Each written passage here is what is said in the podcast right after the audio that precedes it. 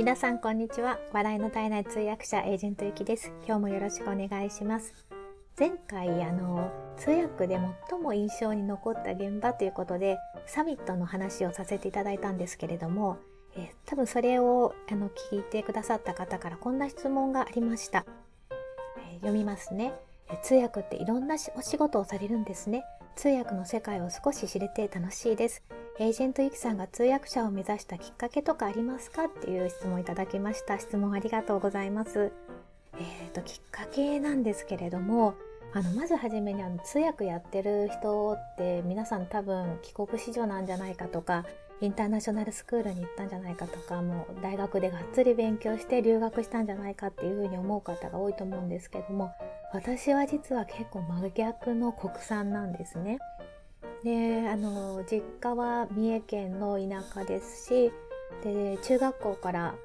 あの英語を普通に皆さんと一緒に習って皆さんというか、まあ、普通の人と一緒に習ってで特に塾に行ってたわけでもなくてでその中学の先生ももう英語まで三重弁あの鉛のある英語を教えてくれるようなもう三重弁そのもので英語を朗読って教科書を読むようなそんな先生だったんですね。だからそこでは全然英語には興味も持てずなかなかその自分自身もだから土台がないまま進んできたんですけれどもただあのその後やっぱり自分でもやっぱり勉強したいと思って英語を勉強したりとかあともともと TOEIC も全然低かったんですけど半年留学したことで550点から850点まで半年で300点上げることができてでそこからやっぱりもうちょっと努力をして975点まで行ってで英検も1級も取ってでそこから通訳の勉強をしてで今ではあの外務省ですとかオリンピックのメダリストとかそういう通訳もお願いしていただけるようになりました。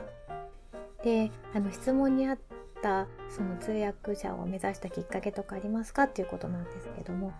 子供の頃にですね家族でニュースとか見ますよね。なんか覚えてるんですけどお風呂上がってから私あの久米宏の「ニュースステーション」とか見てた時代なのですいません。ちょっと古いんですけど。でその時本当に激動の時代でベルリンの壁が崩壊したりとかもしかしてあの若い方は本当に教科書に載ってるようなことかもしれないんですけど私が子どもの頃に見てたニュースでそのベルリンの壁の崩壊とかあと冷戦の終結とかあのゴルバチョフ大統領が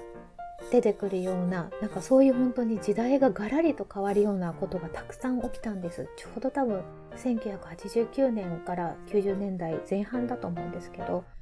でニュースを見ながら子供心にいやすごいなと思ったんですね。こんなに時代って変わるんだ。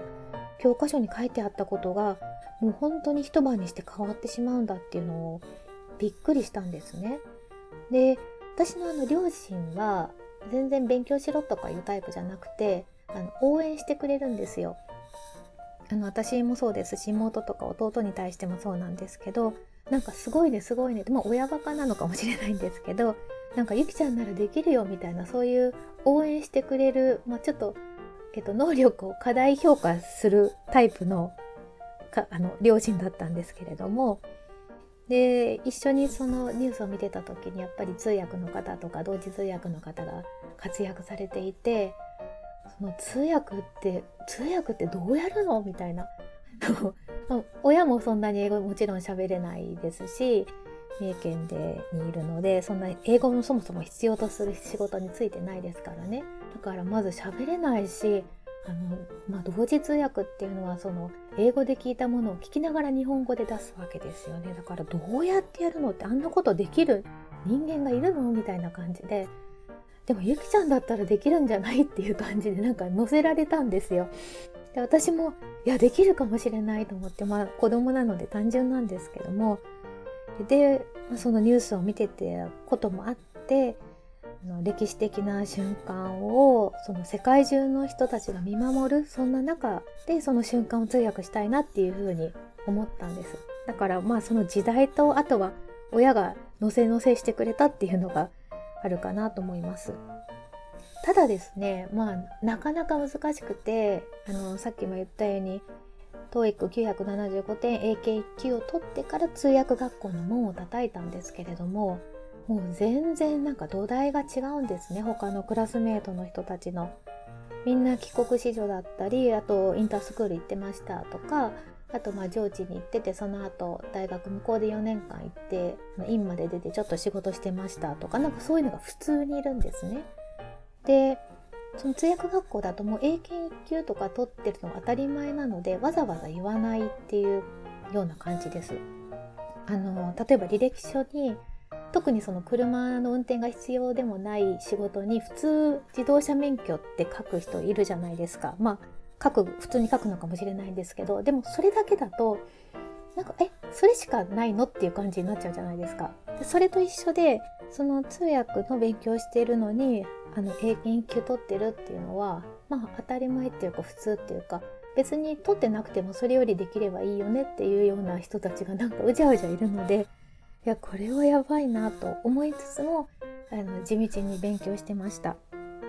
でちょっとあの、まあ、ショックだったこともあって通訳学校の先生からあまりいい評価をもらえなかったんですね。ある学校なんですけどでも早く諦めた方がいいっていう風に言われたり向いてないとかっていうのを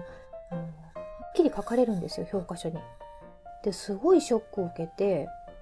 でまあでも考えたらその多分その通訳スクールの立場からすれば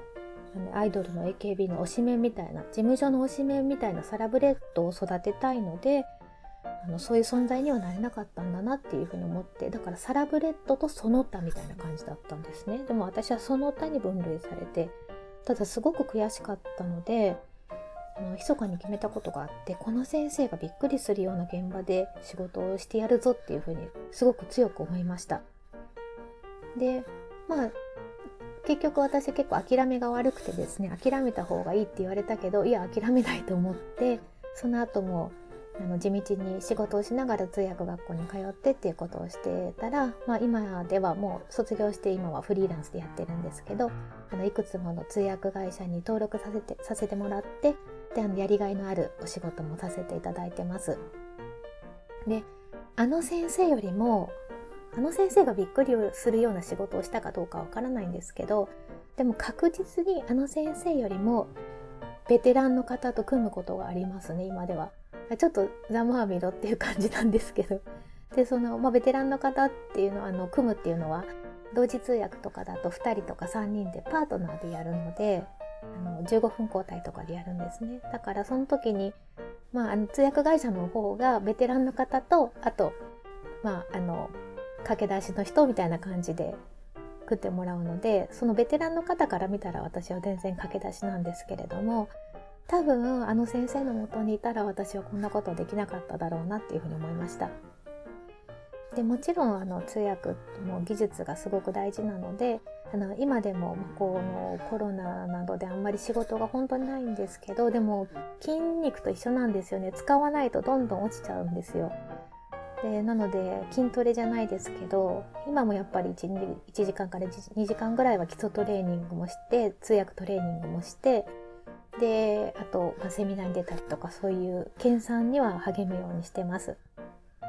でまあ私のこんなあの拙い経験なんですけれどもあのちょっと皆さんにお伝えしたいことがあります。あの夢泥棒っていうのは必ず現れると思うんですね。何か皆さんがやりたいとかこうなりたいって思った時に必ず夢泥棒は現れるんですけどもあのちょっと冷静になって傷ついてそれで諦めちゃうんじゃなくてなんでそんなこと言うのかなっていうふうにちょっと視点を変えてみると意外と納得できるんですよね。で例えばさっきの通訳スクールの先生だと自分の学校の奉仕に合ったサラブレッドを見つけてそこに全てのあのリソースを投入したいと鮮烈なデビューを飾る人材にフォーカスしたいっていうそういう戦略があるのであればやっぱりサラブレッドを可愛がって、まあ、その他の人たちはあのそんなにまあ目もかけないしやめてもらっても構わないっていうようになりますよね。だから、まあ、そこでそんなにあの自分自身を否定されたっていうふうにショックを受けて諦めちゃうのはもったいないんじゃないかなって思いました。であとはですね他の場所に行ってみるのもいいかなと思います。あのずっとそこにいるとマイナスのオーラばっかり受けちゃうのでで私も実際そこのスクールは辞めて違う通訳ワークショップに行ってみたらなんとネイティブの先生がめっちゃ褒めてくれたんですよ。でつい先週まではもう諦めた方がいいとか素質がないとか言われてたのにいやすごくいいと。